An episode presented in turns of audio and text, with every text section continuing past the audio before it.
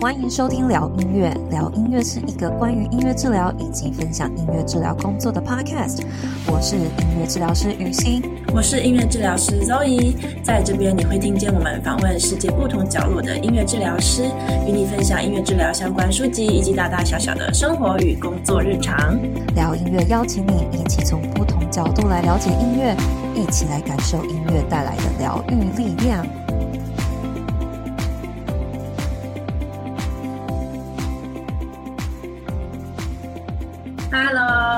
大家好，欢迎回到聊音乐，我是 Zoe。好了，今天呢，我们来到一个访谈的单元。我们访谈的人是谁呢？就是啊，Annie。Annie，要不要跟大家先打声招呼呢？Hello，大家好，我是 Annie。Hello，Annie。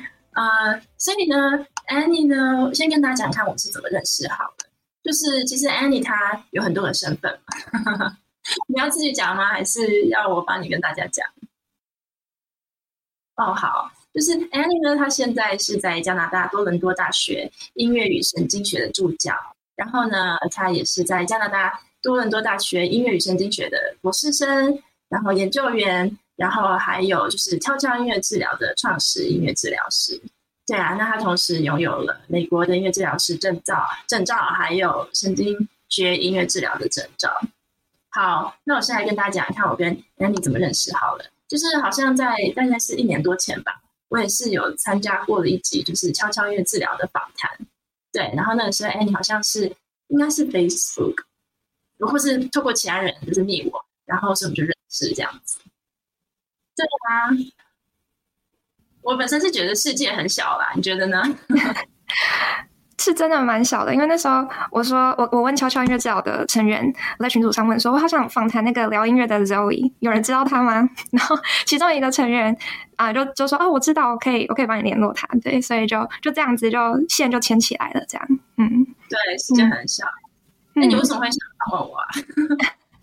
因为嗯。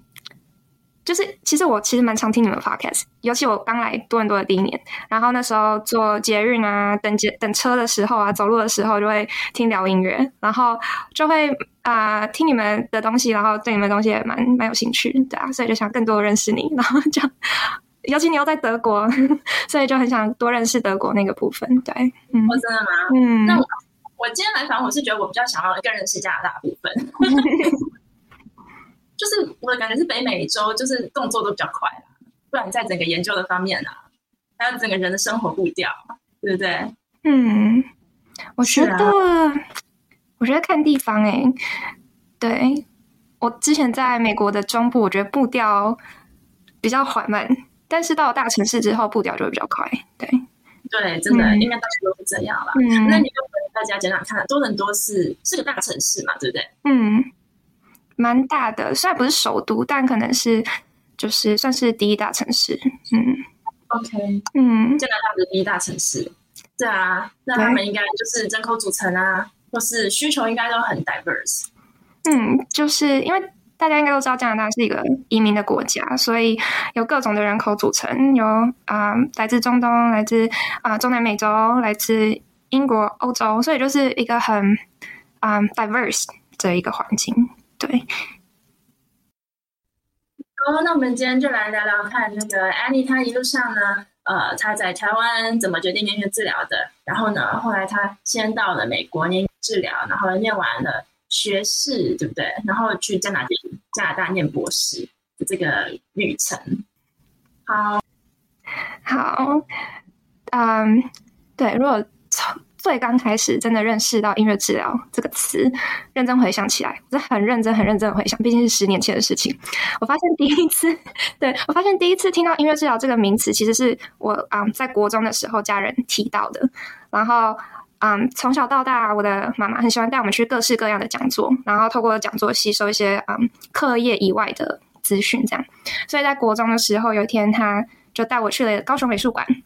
听了一场浅谈音乐治疗讲座，但是你可以想象一个国中生去听一个浅谈音乐治疗的讲座，嗯，当时的我其实对所有资讯还有嗯其他在讲座中的各种专有名词真的不是了解的很深，所以听完讲座后，我还是不太了解音乐演奏跟音乐治疗的差别。对，所以啊、嗯，虽然不是很了解这个定义，但是听到这个词就很很新颖。我是一个很就是好充满很多好奇心的人，所以我就开始在之后对它产生兴趣，然后就开始啊上网找资讯。但是那时候的网络上的资讯真的不多，我相信 Zoe 应该也经过经历过这段时间，就是想要找音乐治疗资讯，但是找不太到。然后直到三年之后，我在啊、嗯、高中的时候啊，SWASU 的李志珍老师。他刚好到台南的成功大学演讲，然后所以当天啊、一听到这个消息，我就从因为我那时候高中是念台南女中，我就一放学马上奔到、呃、成功大学，然后去问老师一些问题，然后老师也很热心这样子，所以他就嗯回答我音乐治疗的呃定义啊，然后就这样我就一路从那个暑假我就跟着老师，然后到 o k 后嘛学习音乐治疗，然后。对，所以第一次听到就是国中的时候，然后之后高中阶段才是真的更多的认识音乐治疗这个定义这样子。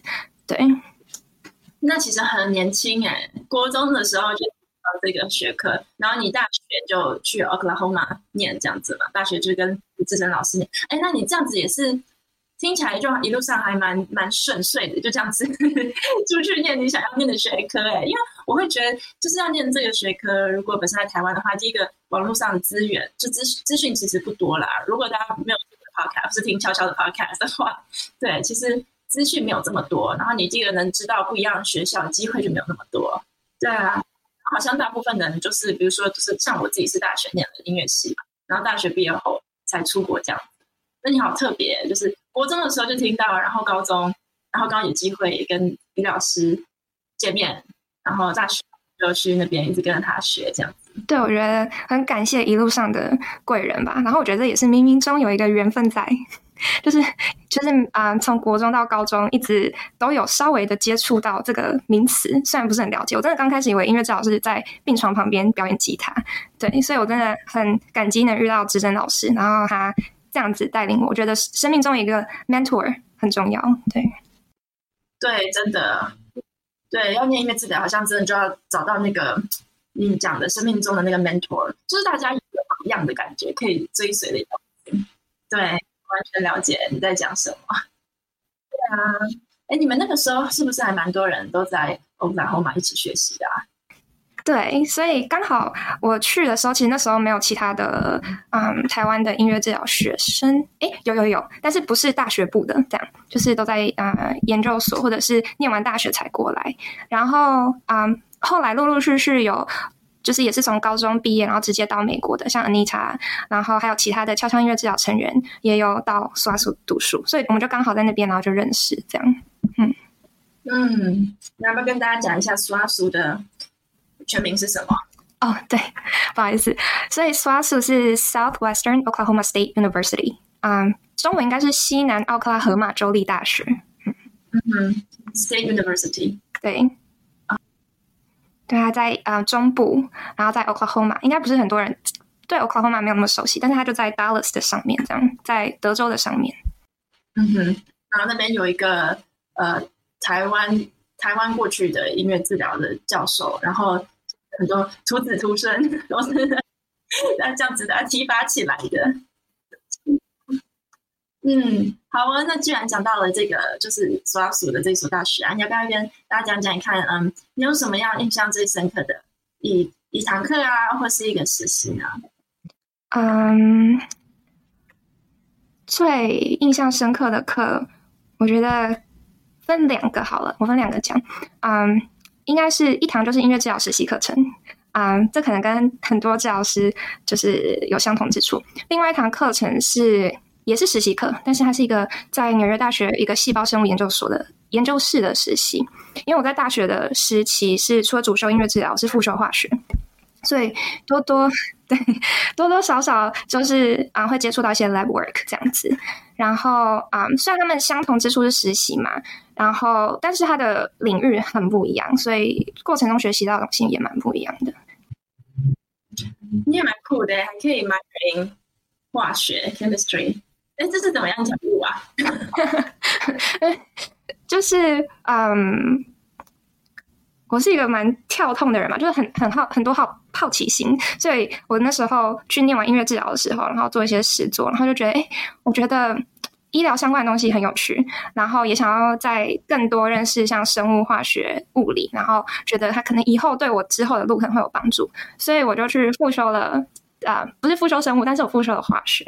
对，我觉得嗯，他可能会在我之后路帮助到我这样子。然后那时候其实也有想过说要不要做其他类的医疗项目，就是医疗职业这样子，但是最终还是选择音乐治疗。对，所以嗯。对啊，所以我觉得美国真的是一个会选择选择美国的原因，还有一个就是它真的很开放，它可以让你多元的吸收，它可以让你选。我不太确定台湾的课会不会有限制，就是台湾选课会不会有限制，但是在美国至少我大学阶段是可以没有限制的去选修你喜欢的课，这样。嗯，好像就是感觉在那个时候打开了眼界，可以学修到不一样部门啊，不一样系所的科目，而且你在呃 State University 嘛，所以它应该有很多不一样系。然后不一样的学院，然后就可以跨系跨院这样子。嗯，啊、呃，SWASU 的话，它的学院可能没有那么多。它虽然是州立大学，但是它的学校是比较小的。对，但是我现在带的学校学院多很多，所以更能修到嗯，就是跟音乐治疗很就是直接相关的课程。对，嗯，对啊。所以那时候我在 SWASU 的时候，最直接相关，然后最印象深刻就是实习课嘛，就是我们那时候做六个月的实习。对。然后那时候，嗯，学到最多的就是怎么 give a rationale，就是嗯，你在学习的时候，在带个个案的过程中，我的督导就会一直问我说：“你当下为什么要使用这个音乐治疗介入方法？就是你的 rationale，你的理由是什么？你不能说哦，因为这个乐器比较好弹，就是比较方便，就是一定要给他一个啊、理由这样子。那例如说，如果小孩只是啊、只是要小孩收个玩具，那为什么一定要用一个唱歌的方式去引导小孩？那为什么啊？对于自闭症小孩，能够透过歌声给他一些正向的互动之类的，就是你要啊、提出一个 rationale。那像是比如说啊、呃，因为你在唱歌的时候，他更能啊、follow direction，然后更能就是啊、在研究上，他的大脑的语言区块会更被能刺激嘛。又或者是说，在最刚开始你跟个案建立关系的时候，为什么你要先去满足他的安安全感？因为马斯洛理论。所以那时候实实做课的时候啊。学到最多就是你怎么去，不只是从理论就学到的理论应用到实作里面，更是从实作里面再去反思那个理论。对，嗯嗯，对啊，我觉得这个是蛮。我觉得你刚刚听到，呃，讲到说你好像有跟自闭症的儿童工作过，所以这这个实习课六个月，你是在一个儿童的基金会吗？还是在一个儿童医院实习呢？我的实习是在一个啊、嗯、音乐治疗的 clinic。它是附设在嗯大学里面，然后在医院的旁边，然后它是一个 clinic 这样子，所以会接触到个案是蛮广的，不只是自闭症个案、过动症个案，或者是可能有 bipolar 的小孩，对，然后嗯，对，就是各种个案这样子，或者是呃失智症的个案都会接触到，对。OK，那真的是很 diverse 哎，这个 population。对啊，就是不管怎么样都有可能会接触到不一样的病案、病童。接接触到，所以那个时候就累积一些 rational 嘛，就是我觉得这里好像也是你现在做研究还蛮重要的能力，对不对？提出一个论点。对，就是最基最刚开始你要写一个研究计划的时候，就一定要先提你的 rational，为什么你要做这件事情嘛？然后这个 rational 要是基于在呃，它是有 evidence base，它是有一些理论基础上的。对，所以我觉得这个实习的，就是我大学实习是。有帮助到我学习到就是这件事情，对啊。我觉得我跟你聊天很开心的地方就是听到你说 evidence based，我觉得这个在我们这个行业里面好重要，就是说你要知道你在做什么样的 intervention 嘛，啊，然后我觉得这是我们这个行业有价值的地方。对，为什么我们要做这样的 intervention？然后它背后什么理论支持？然后它有怎么样的 research，就怎么样的研究来支持你在做这件事情？我觉得这就是音乐治疗师为什么是一个专业的一个原因啦。嗯，没错没错，我觉得这不只是专业部分，更是要我们希望带给个案最好的嘛，就是对个案负责，对啊，而不是呢。就是直接按照什么 from the air，就是我我就是直接空中随便抓一个，然后这样子去治疗个案，就是所有东西都一定是有 evidence base，我们才会做这件事情，对嗯嗯嗯嗯，对，对啊，所以你要不要再跟大家讲一看，就是从你从师做的这个经验之中呢，学到这样子的思考模式，然后是你毕业的时候就马上决定要继续在念研究这个路线吗？还是是 What brought you to the research work？嗯这个其实啊、呃，还有另外一个原因。另外一个原因就是因为我刚刚有讲到说，因为我复修化学，所以有接触到很多 lab work，所以嗯有一堂应该说一个暑假，我整个暑假都待在一个细胞生物的 lab 做实习。然后我觉得这是一个让我踏上研究领域的一个蛮大契机。所以进这个实验室的时候，就是我们要从细胞培育开始嘛，你要养细胞。那第一次养细胞的时候，并没有成功。因为一些 contamination，一些污染，因为在养细胞过程是要需要无菌的，然后一旦它污染之后，你就要全部重新来过。所以从那时候开始，我就学到说，嗯，怎么就是 control 这个 control 在实验的重要性，就是你怎么 control 这个 condition。但是有趣的事情是，这个跟我们在个案临床互动中是很不一样的，因为在临床互动，因为至少是要 be flexible。对吧？所以在实验过程中你要有 control，但是你在临床中你要要 be flexible，所以这个嗯都很有趣。但是如果你不 control 的话，你的实验啊、可能最终不会得到你想要结果，因为它每一步都环环相扣，没有没有如果没有注意到这一步，你可能下一步就会导致不一样的结果，这样子。对，所以嗯这个就让我觉得哦，研究跟临床的结合很有趣，但是有很多错，很像一个蜘蛛网，错综复杂这样子。对。然后，嗯，再加上做临床的时候，刚刚提到看到个案的进步啊，然后除了替他们开心之外，同时就是希望说，嗯，其他有需求的个案也有这样的资源，尤其小朋友们就是黄金期不能等这样。然后，所以研究所的时候，嗯，我那时候就就在思考说，怎么让这个专业更能被大家看到嘛？对，因为毕竟音乐治疗这个专业还是一个 young professional，就是还是还是在成长的阶段这样子。然后，嗯。除了可以利用推广教育，像你们录 podcast，或者是你们啊、做一些临床，或者是一些像台湾最近啊、有很多学程或者是学位的设立，还有跨领域的嗯、合作之外，我觉得一大很大一部分也是蛮重要一块，就是啊、学术研究，怎么让这个专业再更成熟，很多时候是要透过学术研究，对，然后不论是那种。啊、回顾性啊，就是那种 systematic review，就是回顾性的系统啊、文献回顾，或者是 original research 都很重要，所以就就让我很想要做研究，对，然后嗯，就是这个是其中的原因，另外一个原因就是我刚刚有提到，就是因为只要是一个很。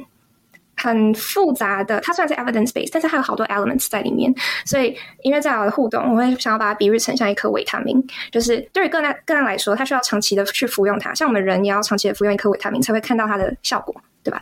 然后，但是里面的成分呢，有很多种，有 vitamin A、vitamin B、vitamin C。嗯，然后我觉得做研究就是你要怎么去找不同的层面去切入。你是只看那个 vitamin A，你只看那个那个音高，还是你要看 vitamin B？你看你那个呃呃节奏机制的回路，又或者是你要看它整体的效果，就是音乐治疗跟个案的互动。对，所以我觉得很有趣的是，你要如何把 client center therapy 用客观的方式，然后去啊、用客观的 measurements，用客观的 collection 啊、data collection，然后去提供这个 evidence-based research，我觉得是一个很有趣的呃议题。然后你怎么去 control 那个 protocol？然后，呃，或者是你怎么去啊、呃，在 control protocol 之中又给个案带来很大的效益？就是这些都是让我觉得，嗯，对音乐治疗的研究有兴趣的原因。对，我觉得我在旁边听然后，一开始觉得非常有趣，就说你一开始在 lab 里面养细胞，哎，细胞是 我觉得这是我第一个问题，我觉得超有趣的。嗯，哪一个问题？Sorry，就是。你说养细胞，细胞是用是怎么养？要怎么样怎么样养细胞？Oh, 就是他们他们都会已经有一个，应该说养细胞呃更直接的讲法是你要 duplicate 那个细胞，所以它是已经有一个 sample 在那边，然后你就 follow 那个 protocol，然后在一个无菌的环境里面，然后去做呃培养细胞的动作这样子。但是那时候因为环境的污染，所以它。污染到了我我的细胞，然后我想说，哎，这细胞怎么都还没有分裂？到底发生什么事情？然后我的那时候我的那个 supervisor 就说：“来，你把它放在那个啊显微镜下面看一下。”然后我的细胞旁边全部都是就是污染了，对，你就可以很清楚的看到它整个都被污染到了。他说：“你这个要重来。”对，所以嗯，我觉得 cell biology 就是细胞这个东西是更需要被 control，然后一旦就是错了，你就要整个重新来过这样子。对。我觉得就是你这个背景听起来它是非常科学，因为你说它一旦错了就没了嘛，就重新来过。然后对我来讲，音乐治疗它又更像一门艺术，哎，就是它好像你真的会需要从不同层面、不同角度来看它，而且它是一个非常呃 subjective 的 experience。是非常主观经验，对于个案来说啦，对啊，所以我觉得呃，要怎么样 measure，然后你要怎么样定义，不管是行为啊，或是你做的介入啊，或是你的这些活动啊，这都很重要。对，然后可能也是因为音乐它的本质就是一门艺术嘛，所以呃，音乐跟细胞比起来，做细胞的实验或许它呃就明显很多。这样讲明显吗？不 会不会，我我能理解你讲的，嗯。对，就是它的，这不管怎么样的 protocol，或是它的介入啊，它应该就是很很清楚很多。然后，嗯，有时候会觉得我们作为一个音乐治疗师嘛，那你刚刚有讲有提到，就是这个 flexible 啊，我们要一直变得很有弹性啊，然后要跟个案建立关系啊，等等等。那在这方面的话呢，就会增加做研究的难度吧？对，没错，嗯、是啊，对啊，而且很多音乐治疗研究都不是音乐治疗师做的。对，那他可能会觉得哦，让他听个 headphones 或者是怎么样，但是他实际上那个 condition 又没有很 transparent，不是不是一个就是嗯 transparent 是 什么？不是很 clear。对，所以嗯，我觉得就是专业受训音乐治疗师去做音乐治疗研究是一个蛮重要的环节。对，嗯。哎，所以你现在是在加拿大的脑神经与音乐研究中心？嗯，我们的 program 全名是 Music and Health Science，然后我在 Collaborative 嗯、um, Program in Neuroscience 这样子。我觉得很蛮有趣，你刚才有讲到蛮多音乐治疗研究，就是不是音乐治疗师来做。那你们 program 里面大家的背景大概都是怎么样的？嗯，其实我们学校的研究所它有一定的门槛，然后它的门槛就是一定要是有音乐的背景。就是你之前大学学位必须要是可能有音乐系的背景，又或者是音乐治疗师。那大部分我们的成员的组成，就是我们学姐啊，或者是学长他们的背景，就是嗯音乐治疗师，又或者是还是一个演奏家，但是他对啊、音乐和呃神经学的研究特别感兴趣。对，然后我们的 postdoc 就是我们博士后，又来自很不一样的领域，有来自嗯 kinesiology。运动学嘛，然后我不太确定中文 kinesiology，然后另外一个就是他是 neuroscience 啊、然后 specialize 在 Parkinson's 这样子，然后他是做呃、neurochemical transmitter 这些东西，所以大家的背景非常 diverse，我觉得就像音乐治疗研究里面也是很 diverse 的一个状况这样子，对啊，嗯哼，对啊，那个是在那个研究所的部分，他可能就就需要更多不一样背景的人来完成这些研究这样子。对，所以你是研究所是 master master 的时候就到加拿大，然后哎，他有 master 吗？还是他就是直接博士学位啊？他没有直接博士，所以要先念 master 之后，然后才能申请申请 PhD 这样子。对，嗯嗯，那好像有些美国学校是你不用 master 然后就可以念。对，就是 direct entry，对啊，嗯。但是我们学校是要求 master，但是我们的 master 有分两种嘛，有一种是临床组，另外一种就是研究组。然后我待的是在研究组，所以 master 的 program 的时间其实是大概是一年或者一年半。对，那临床组就是两年嘛。对。哦，所以临床组可能还会需要去外面做 clinical work。对对对。但是，对啊，那研究组就是把做 clinical work 的那个时间拿来做研究。嗯。嗯，出来对，对，master 的时候就、嗯、就等于想分科了啦，有点像是对，嗯嗯，对啊，我觉得蛮好的，因为我蛮喜欢我们实验室的，就是它有这样子的分别，就是可以让你专精在你想做的事情。然后我觉得我们实验室，嗯，因为我们的 director 就是 Dr. Michael Taft，就是如果有上过 NMT 的人，可能听过他这样。然后他除了是我们 lab 的 director 之外，他也是那个。Neurologic Music Therapy 的 Director 这样子，然后那时候我那时候我会很想来这个实验室，是因为这个实验室除了多大，这个学校是一个综合大学，它有很多 departments，然后它有很多文，就是其实啊、不少脑科学的研究是从多大出来的，心理学脑科学研究是从啊、多大不同医院出来的，还有一个是就是、嗯、Dr. Tao 他的实验室里面有啊、除了 EEG 之外，还有 FNIRS。对，就是他的实验室有不同的呃、equipment instruments 可以让我做实验，然后他也有那个 motion capture，所以还有 Sonata，就是他的实验室有很多是可能音乐治疗研究上会用到的一些呃器材，所以这是蛮蛮吸引我的一部分这样子，对啊，然后他又是做很多 clinical trials，做很多 behavioral neuroscience 这一部分，对，对啊。我觉得听到那些设备啊，那些脑科学生会觉得很羡慕，就是对啦，因为你要做研究，你真的要那些仪器还有设备嘛。对，那个是蛮大关键。嗯，对，这很大关键，就要看哪一所大学、哪个国家、哪个大学有这些经费可以推广这些东西。对啊，对，对，但是嗯，这边如果要做像那种脑影像啊、fMRI 啊那些。都价格不菲，就是都很贵。对，虽然我不太确定台湾啦，对，但是如果真的要做到 fMRI，做到 PET scan，那个 funding 就要有很大的 support。嗯嗯嗯，好，那嗯，我还蛮好奇的耶，就是你觉得，因为你之前在美国嘛，然后现在在加拿大，你觉得两边在 music therapy approach，或是大家对于看 music therapy，呃，这个专业的想法有什么样的差别？嗯、OK，我觉得这个这个问题很好，因为嗯，其实我有认真思考了一下这个问题，就是加拿大跟美国的差别。嗯，但是在我的印象中，嗯，我觉得音乐治疗更。它更大的差别会是它，嗯，授课的老师跟那个学校老师的背景，对，因为像加拿大，我们多多伦多大学主要的老师是神经学音乐治疗的老师嘛，但是离多大的一个小时的车程的一个学校叫 Laurier，它是比较是心理动力学校，就是比较心理动力学派的学校，然后也有设置之上的那些学程可以拿，所以即使差了几个小时的车程，但是它在同一个国家，可是却是不一样的学派，对。那我从美国的时候，那时候待的大学。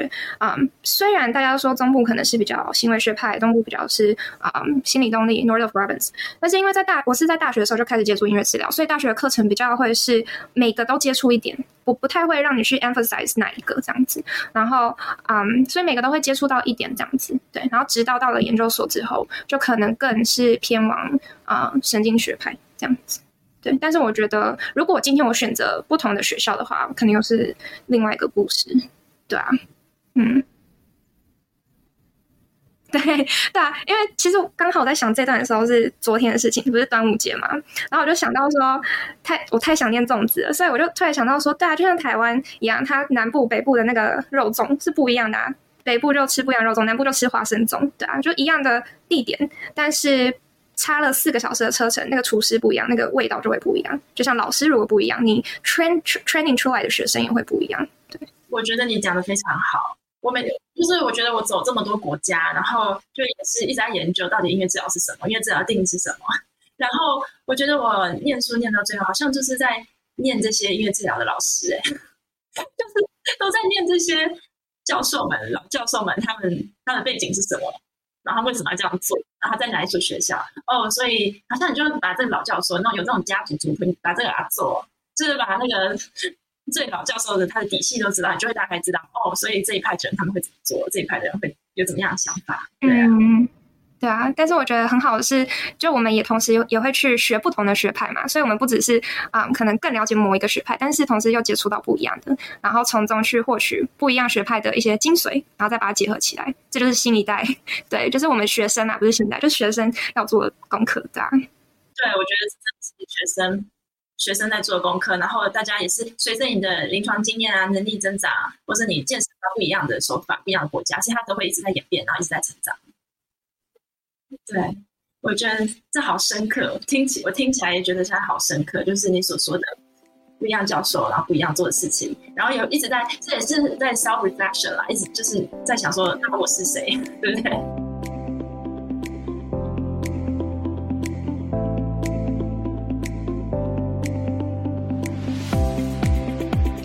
嗯，博班之后我就比较少接触临床，除了就是如果有督导的之外，就没有直接的去接触个案这样子。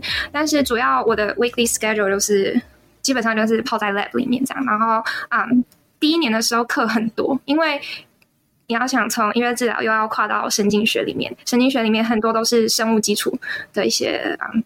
的课这样子，所以其实要花很大的心力，然后去吸收这些新的知识，然后所以那这部分就修课这部分花了蛮大的时间。然后我们修蛮多课，像那种基础神经学啊，你要整整个了解你的神经系统，了解脑啊，然后还有另外一个就是研究的技巧，像是你要修那种嗯 coding 的课或者是统计的课。然后呢，除了这些课程之外，你在 lab 里面又要去透过帮助学姐的实验，然后去学到一些 hands-on experience 这样子。所以基本上每天都过得很充实，然后也会背书背到很想哭这样。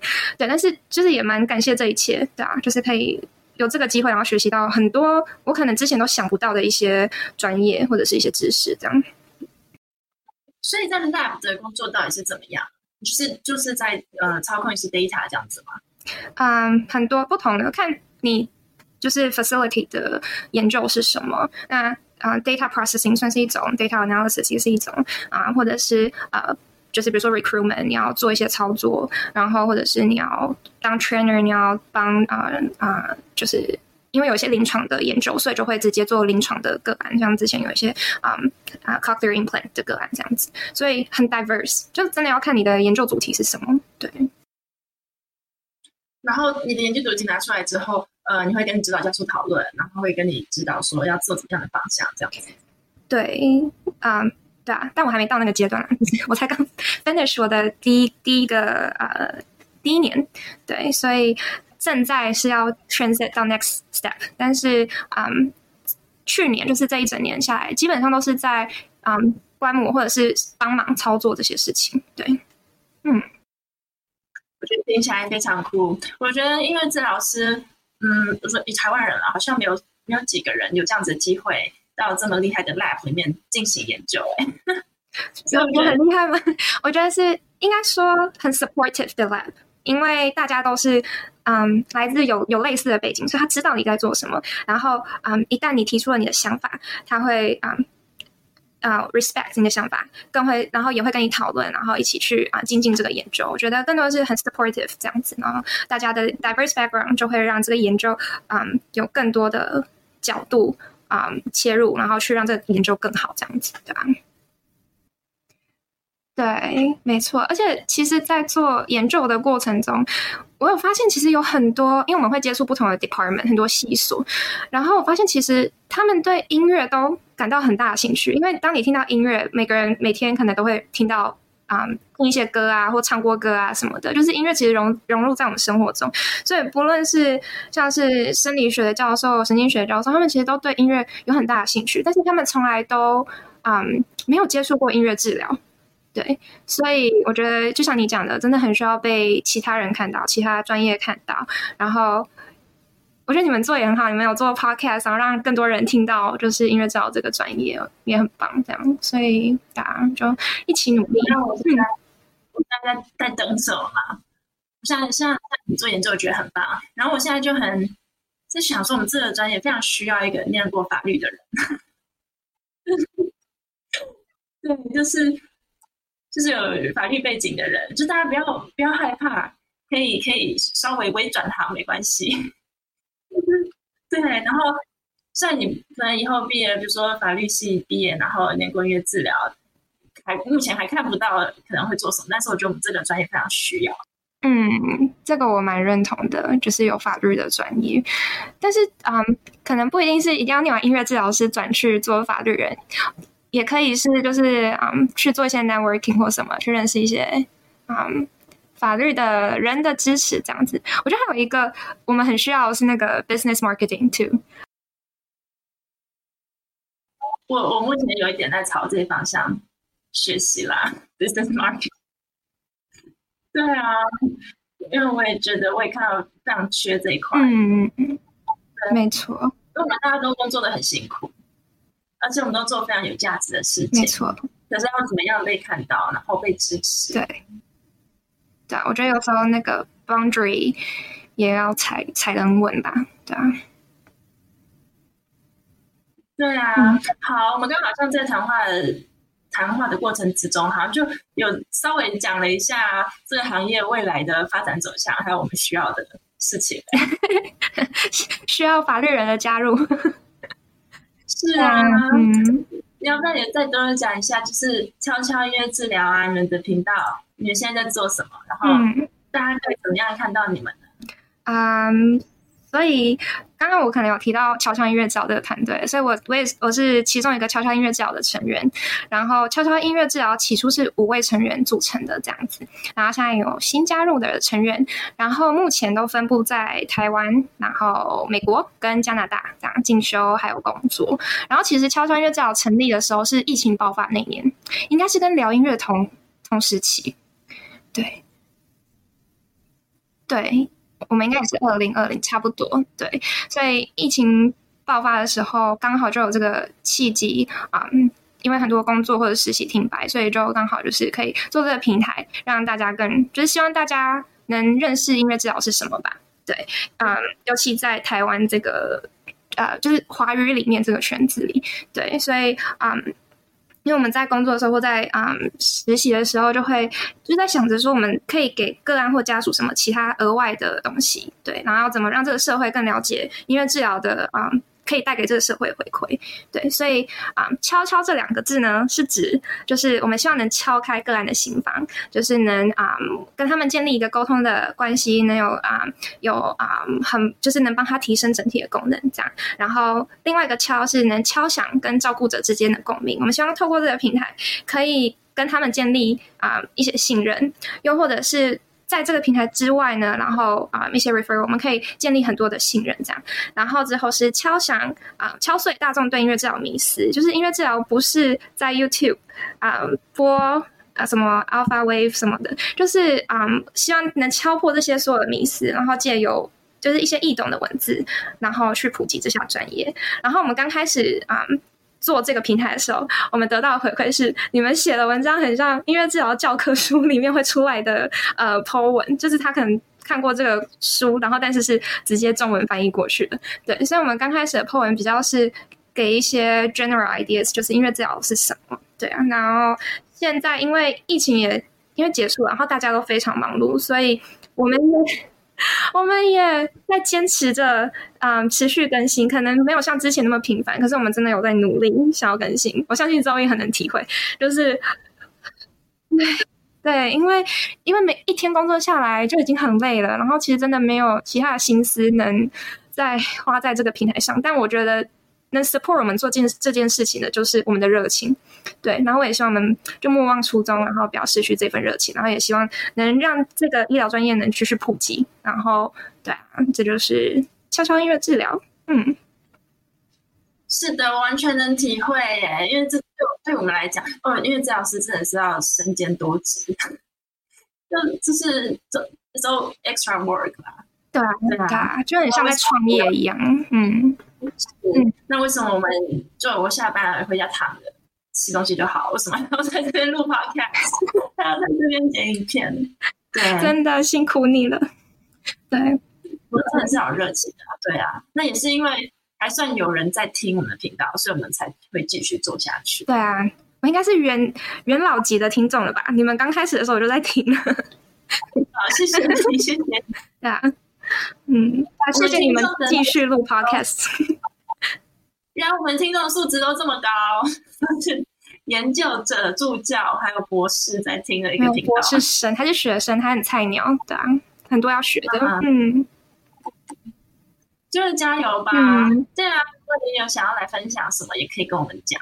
嗯，好，可能对啊，如果。做研究，或是你觉得看到怎么样的数据，书籍很有趣，可以跟大家分享。好啊，对啊，我还蛮喜欢你们新开的这个读书会的这个系列，对，就会有时候就真的没有时间去看那些书或什么，然后直接用听的听你们分享，然后呃，先去了解那个大概，就是还蛮不错的，就有那个管道，对啊，所以还蛮喜欢你们这个读书会的这个系列。嗯好，那哎，我们谈到这边也讲了快一个小时嘞，你还有什么想要跟我们的观众补充的吗？嗯，大概就是这样吧。就是我觉得，如果总结我音乐治疗整个旅程的话，就是莫忘初衷。对，啊，就是你在这行继续走。对，嗯，你你从念音乐治疗到今天有几年？从大学那一天开始嘛，我是二零一五年念大学，开始念大学。所以有八年，其实也没有到很长啦。嗯，我去美国的时候，我是二零一六年开始。哦，真的？嗯，哪知道？七年，七年，对，七年。然后我的想法是莫忘初衷。七年之中发生太多事情了。对啊，因为真的有很多啦，就是我觉得就是要坚持，然后要相信自己能做到这些事情。因为有时候，因为音乐治疗真是一个很新的行业，所以一定会有很多质疑的声音，又或者是像是因为我我个子比较小，所以比如说个案家长看到我第一第一件事情会觉得，哎，你可以带我的小孩吗？对，就是我都还没有做开始做音乐治疗之前啊，他们会觉得，哎，你因为看起来很像小朋友这样子，然后因为个子的关系，因为外国人他们都很很高，然后也都很个案可能都比我高这样子，所以他们就会质疑你的专业。但是我觉得最重要就是你要相信自己，清楚自己的目标，知道自己在做什么，别人就会相信你。对，所以就大家大家一起加油。讲那段。就是一个亚洲的女生在职场上面会碰到的临床问题。对，我觉得可以录另外一集了。录另外一集，我也有很多东西可以讲。对，我们讲的就比较可爱，就我们就比较小一点，跟跟西方人比起来，然后我们也比较年轻，他们可能都觉得我们是小妹妹这样子。没错，对啊。对啊，都还没有看到我的专业，就直接从你的外观这样下定论，对啊，所以遇到蛮多的啦。我觉得我相信多多少少很多女性的音乐治疗师应该都会碰到，对啊。可能被 underestimated your ability 这样子，对不对？嗯，有好有坏啦。我还有一次有病人就特别爱上我，就是莫名其妙，什么都没做，站在那边，然后就，是很像变态。我这样子，对啊，就是有时候因为你面对的是个案，所以当下那个临场反应就要蛮快的。之后面对完之后回家，又是需要自己去调试那个心情，对，都是一个学习的一个部分。但是我蛮能懂，就是在职场上遇到这些问题，因为我也碰过不少，对啊，这些东西好就是要对看哪天来。说不定还来一来录一集音乐治疗师的真面貌、生活真面貌之类的，可以啊，可以啊，对啊，奇闻异事好了，音乐治疗师的奇闻异事集应该蛮奇闻异事，对啊，就可能就真的会发生那些吧，对啊，这让我想到最近那个 Me Too 风波，对啊，但是这真的是另外一集了。对，真的是另外一集。对啊，好，大家有想听音乐治疗师的奇闻异事吗？赶快在下面留言给我们，你在 Apple Podcast 留言啊，还是在我们的 YouTube 留言都可以。呃，就写写看大家想要听什么。对，有许愿或许就会成功哦。好，谢谢你，谢谢安妮姐来，谢谢你的邀请。好。那我们要不要来看看观众有没有留言啊，或是有没有写什么愿望？希望以后还有机会可以再找你来玩，找你来聊天。好啊，还蛮好玩的，而且很久没有见到 Zoe，还蛮开心的。对，上次见是两年前，还是一年前？应该是一年前。我们说的见面也是视讯见面，就我们是我跟安妮，我们没有在同一个时时空，没有在一个同一个地点见过。网友吧，真的真的是一个网友。对，原本说要见的今年暑假，但是可能就没办法，啊哦，无法太远了。对啊，没关系，以后以后一定会有机会的。这个圈子那么小，真的真的，你讲你讲对，这个圈子非常小，就 是 我可能不想见都还一定会见得到，因为圈子太小。真的真的真的，一定会有人再见。对啊，好，谢谢你哦。那我们今天的访谈就聊到这边，大家拜拜。OK，谢谢，拜拜。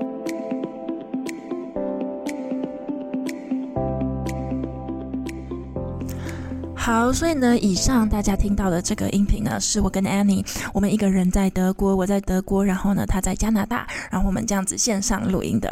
对，其实我们这个频道开播以来，哈，从二零二零年呢到现在二零二三年，我们跟很多的音乐治疗师，或是科学家，或者能治疗师，跟很多人做了线上访谈嘛。我们一直以来呢，都是线上的方式进行。哎，就是我一直都在德国，那也因为疫情的关系，很久没有回台湾了。对，然后呢，雨欣也是，他一开始在。美国，然后他后来回了台湾，然后我们都是用线上的方式，然后寄连接给来宾啊，然后那个渲染访纲啊，那我们都是全部都是在网络上面的这个方式来进行的。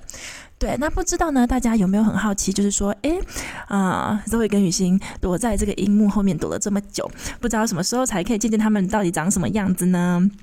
对，所以我在这边呢就要很开心的跟大家讲一件事情啦，就是啊，呃，我在今年的九月十七号的时候呢，嗯，我会回台湾一趟。对，那回台湾干嘛呢？就是因为三年没回台湾了，就看看家人，然后把很多杂事弄一弄。然后呢，我们也邀请了我们的疗音乐好朋友，就是我们的廖佩琪音乐治疗师，我们都称作他叫佩佩教主。对，跟我们的佩佩教主，然后还有黄玉芳音乐治疗师。那这两位疗音乐的好朋友呢，我们之前都是做过访谈，然后也录过了。不止一集的内容，那我们要来做什么呢？就是我啊，还有廖佩琪，还有黄玉芳音乐治疗师呢，我们会办一场真心话大冒险，有没有很酷？哎，你看这一次啊，我们就不是躲在荧幕背背后，不是躲在麦克风后面跟大家喊话喽。我们这次呢，就是真的要有线下实体的活动。对，那这个真心话大冒险，我们的内容是什么呢？我们就会其实让大家来决定，哎。看你想听什么就讲什么，有没有很 generous，有没有很慷慨？是的，我们其实想要来跟大家聊聊看，哎，音乐治疗师的日常生活，还有我们我们私人的真心话，在这一行做了这么久以来呢，我们的感想是什么？就来让大家来聊聊看我们的私人真心话，这样子。是的，那嗯。那么这场真心话大冒险的时间呢，将会在九月十七日的下午四点到五点半。然后呢，地点会是在台北市的光复南路上面六二六号。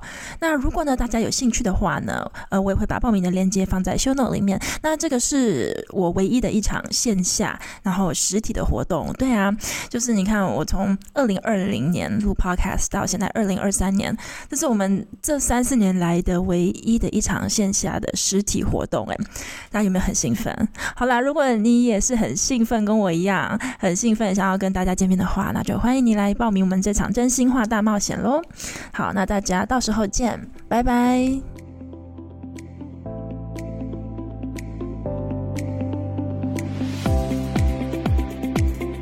谢谢大家今天收听聊音乐。